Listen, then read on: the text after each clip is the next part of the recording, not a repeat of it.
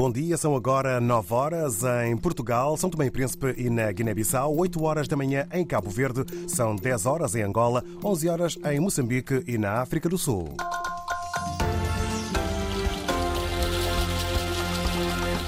Vamos aos temas em foco para este jornal.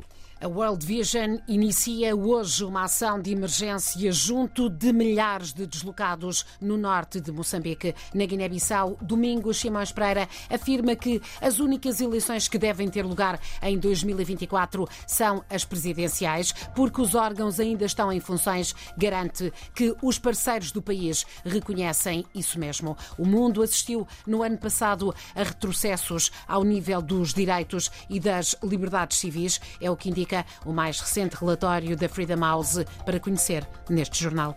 Estas e outras notícias já a seguir com a assinatura de Paula Borges.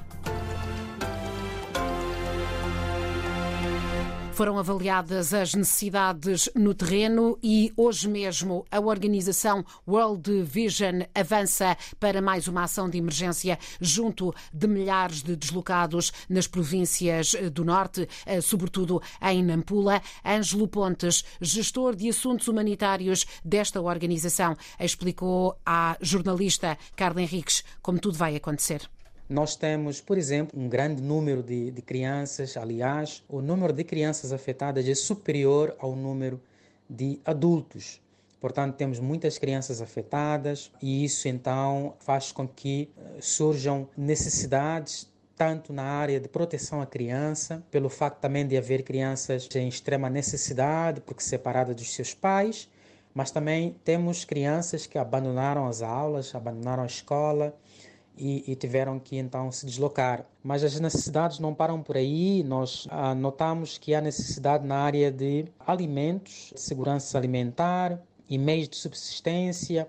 Há necessidades na área de saúde. Temos também aqui a registrar necessidades na área de nutrição. Portanto, a, as pessoas afetadas deslocaram-se praticamente sem nada e, e no local onde se encontram tem uma uma série de necessidades que têm que ser cobertas, necessidades básicas destas populações, populações afetadas. A World Vision Moçambique alerta para a difícil condição destes deslocados, estão à procura de respostas. Nós estamos já a mobilizar recursos a partir de outras províncias, onde temos armazenados o, o, o nosso estoque, por forma que possamos apoiar as famílias, as famílias afetadas, com itens, por exemplo, o kit uh, de cozinha, o, kit de abrigo e por aí adiante. Portanto, os próximos, os próximos dias também servirão para nós nos planificarmos e nos organizarmos para uh, prestarmos uma assistência, digamos assim, um pouco mais robusta a, a estas populações afetadas pelo conflito. Ângelo Pontes, ele é da World Vision, aqui em entrevista à eh, jornalista da RDP África, Carla Henriques. E surge esse alerta da presidente do INGD, o instituto que apoia face às calamidades, poderá estar a haver registro de falsos deslocados. A responsável apela a um maior controlo e a que sejam priorizadas as pessoas que realmente precisam. Reportagem de Orfeu de Salis Lisboa. Para Luísa Meca, a mensagem é clara. O esforço que o governo está a fazer, juntamente com os nossos parceiros, para poder mobilizar alguns produtos para nós apoiarmos, tem que ser para apoiarmos aquelas pessoas que não têm suas casas. Declarações da Presidente do Instituto Nacional de Gestão de Risco de Desastres que surgem de denúncias de estar a haver infiltrados no registro de deslocados para se poderem beneficiar dos apoios.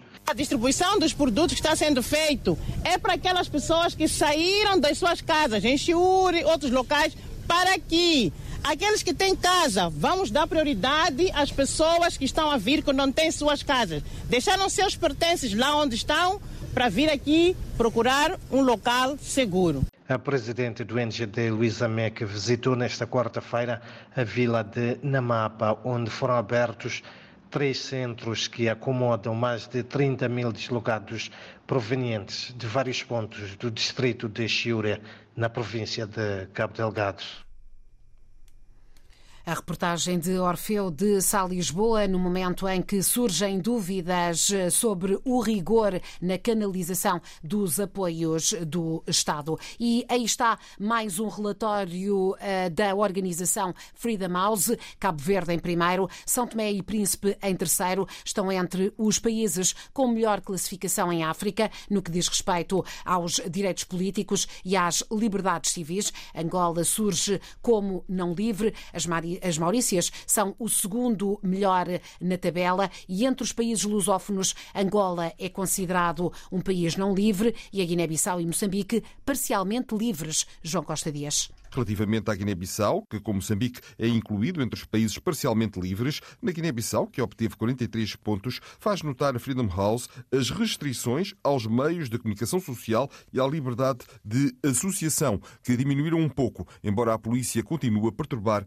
algumas manifestações. A corrupção é um problema grave que tem sido exacerbado pela atividade criminosa organizada, incluindo o tráfico de droga, referem os autores do relatório. Quanto a Moçambique, com 44 pontos, a Freedom House considera que a permanência ininterrupta da Frelimo, o partido no poder, antes e desde as primeiras eleições multipartidárias, em 94, permitiu-lhe estabelecer um controle significativo sobre as instituições do Estado. A corrupção é um fenómeno que marca a vida do país e sublinha ao grupo de reflexão os jornalistas que fazem reportagens sobre esta e outras matérias sensíveis correm o risco de sofrer ataques violentos. Entre os não livres, Angola registra apenas 28 pontos. O país tem sido governado pelo mesmo partido, o MPLA, desde a independência e as autoridades têm reprimido sistematicamente a dissidência política, a corrupção, as violações e os abusos por parte das forças de segurança continuam a ser comuns. Algumas restrições à imprensa e à sociedade civil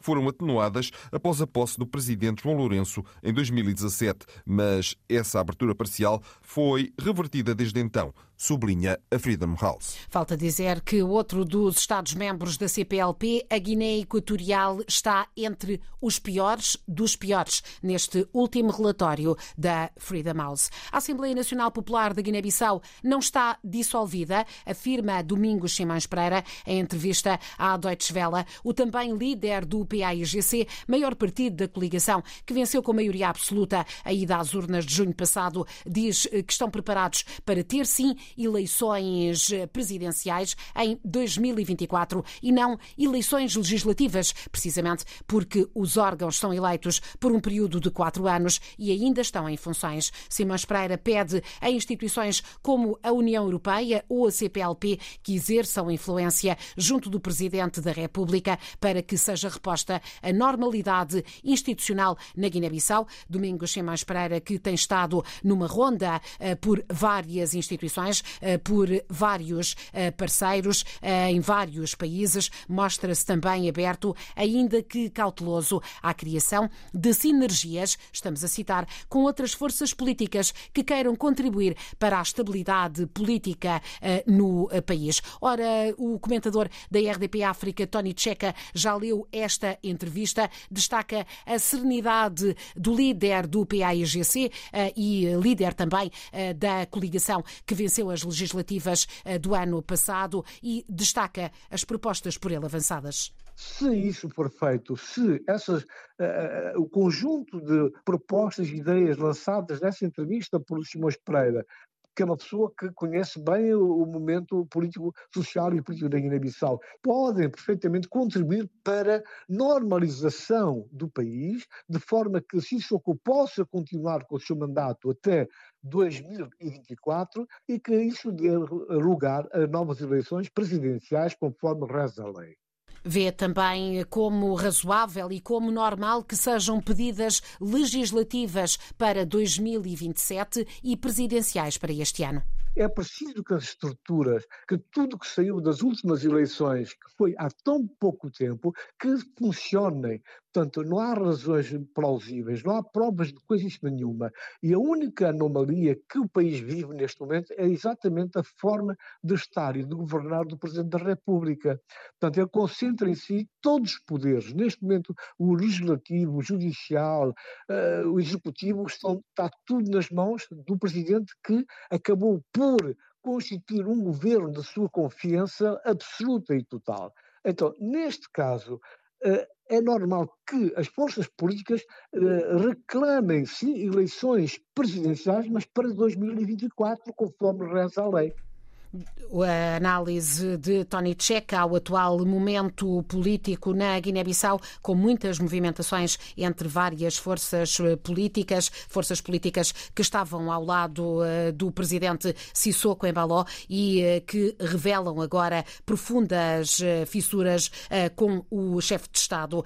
Recordo que a Comissão Permanente do MADAM G15 voltou a reunir-se e vem em comunicado dizer que quer privilegiar privilegiar o diálogo para a obtenção de amplos consensos políticos nacionais, de forma a que seja possível estabilizar e desenvolver o país. Cabo Verde, a União Nacional dos Trabalhadores, a maior central sindical do arquipélago, deseja que a alta autoridade para as condições de trabalho seja liderada por um magistrado judicial. E porquê? Porque acredita que só assim será possível evitar que comissários políticos tomem de assalto a entidade que deverá resultar da fusão da Direção-Geral do Trabalho e da Inspeção Geral do Trabalho, como propõe o Governo. Outra questão que também preocupa a líder da União Nacional dos Trabalhadores trabalhadores cabo-verdianos eh, está relacionada com a intenção do Executivo de ajustar a carreira contributiva das mulheres no setor privado pela via do aumento da idade de reforma.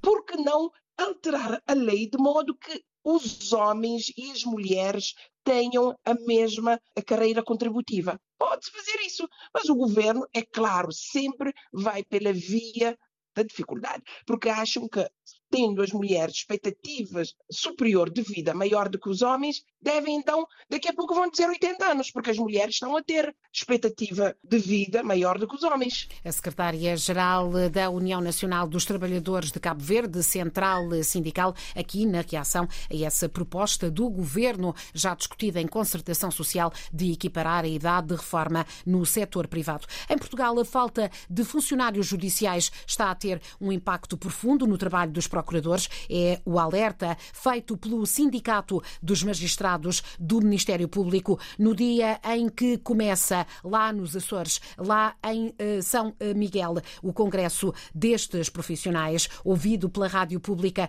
o dirigente sindical Adão Carvalho diz mesmo que o próximo executivo tem de tomar medidas para resolver este problema. Diz também que não acredita que a Procuradora-Geral da República fale sobre os atuais processos muito polémicos, eh, os processos judiciais, nomeadamente contra políticos por alegada eh, corrupção. Não acredita que a Procuradora fale sobre isso durante o Congresso. Recordo que hoje é o último dia para os portugueses que estão deslocados fora do país votarem nas eleições legislativas para exercerem o direito ao voto em mobilidade no estrangeiro. Basta deslocarem-se às embaixadas dos países onde estão a viver ou a trabalhar. Falta dizer, David, que mais logo há derby, na segunda circular, Sporting e Benfica medem forças em Alvalade. Os dois primeiros classificados no campeonato vão jogar, mas desta vez para a Taça de Portugal, naquela que é a primeira mão das meias finais. A partida começa